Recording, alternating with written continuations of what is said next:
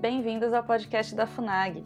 No décimo episódio da série sobre a conjuntura internacional no pós-coronavírus, vamos ouvir Leonardo Coutinho falar sobre liberdade, identidade e cultura. Sim, queria primeiro agradecer, agradecer a oportunidade de encontrar com essas mentes brilhantes que nessa noite, obrigado, obrigado pela audiência de quem veio.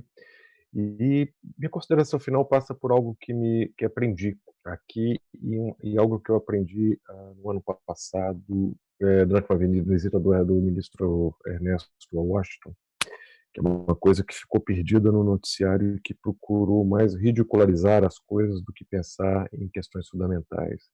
Nós falamos aqui sobre liberdade, sobre identidade, sobre cultura, que são coisas pelas quais muita gente morreu ao longo da história para conquistá-la, muita gente morreu para garanti-la, ou muita gente morreu para tentar obtê-la. Né? Eu estive em Berlim quando se comemorou o décimo aniversário da queda do muro, e quando eu fui ao lado oriental, eu vi como ainda as pessoas eram diferentes do lado ocidental. As pessoas, dez anos depois, mais do que arquitetura, mais do que tudo, as pessoas eram diferentes. A construção da mentalidade delas era diferente, como a ausência de liberdade as destruía.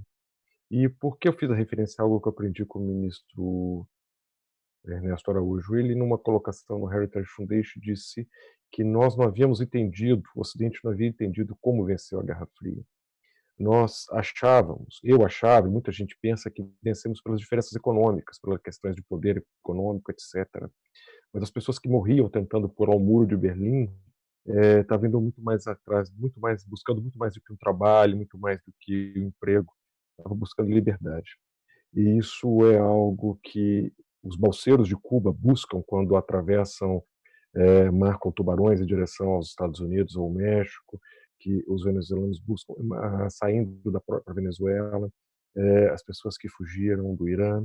Ou seja, as pessoas estão buscando algo que é muito precioso e foi construído há muito sangue, e nossas gerações que não lutaram, não nossa geração que não lutou por isso, não, não sabe o valor disso, tá, parece estar disposta a perder isso muito facilmente.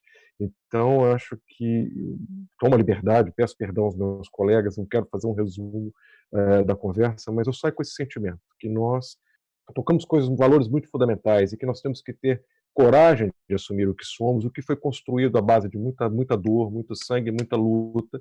Não devemos botar a perder por, por acordos comerciais, ou por uma exportação, ou por uma, ou por uma boa imagem. A gente tem que ter mais identidade, mais autonomia. E eu acho que nós, como brasileiros, também pagamos uma conta muito cara à construção da nossa história, e não devemos esquecer isso em troco de, de, de coisas irrelevantes ou, ou de muito menores do que efetivamente é o valor fundamental de ser livres. E, e esse ensinamento que eu aprendi nessa esse aprendizado é esse, esse aprendizado que eu tive com assistindo essa palestra do ministro é, e aqui pode pensar, ah, é, uma, é uma bajulação? Não, nada disso, é uma reflexão que para mim foi inédita, ou seja, e conversando com algumas pessoas, alguns americanos que estavam presentes, falaram, realmente, ele tocou em algo interessante, nós não sabemos como ganhamos a guerra, agora a preocupação que nos resta, e aqui concluo, é que nessa nova Guerra Fria que vivemos, os perdedores aprenderam a arma que nos atacam e a arma se passa pela minar a nossa liberdade,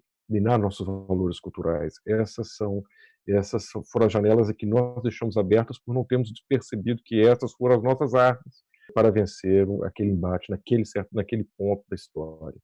Agradeço mais uma vez a oportunidade, é, coloco as tuas ordens para responder a quem quer que seja. Muito obrigado pela oportunidade e obrigado companheiros, por esse debate maravilhoso. Boa noite a todos. Acesse o canal da FUNAG no YouTube, www.youtube.com.br FUNAG Lá você encontrará centenas de vídeos sobre política externa brasileira e relações internacionais. Acesse também a nossa biblioteca digital, com mais de 780 volumes para download gratuito, www.funag.gov.br/biblioteca. Acompanhe as atividades da FUNAG Brasil no Facebook, Twitter, Instagram e Flickr.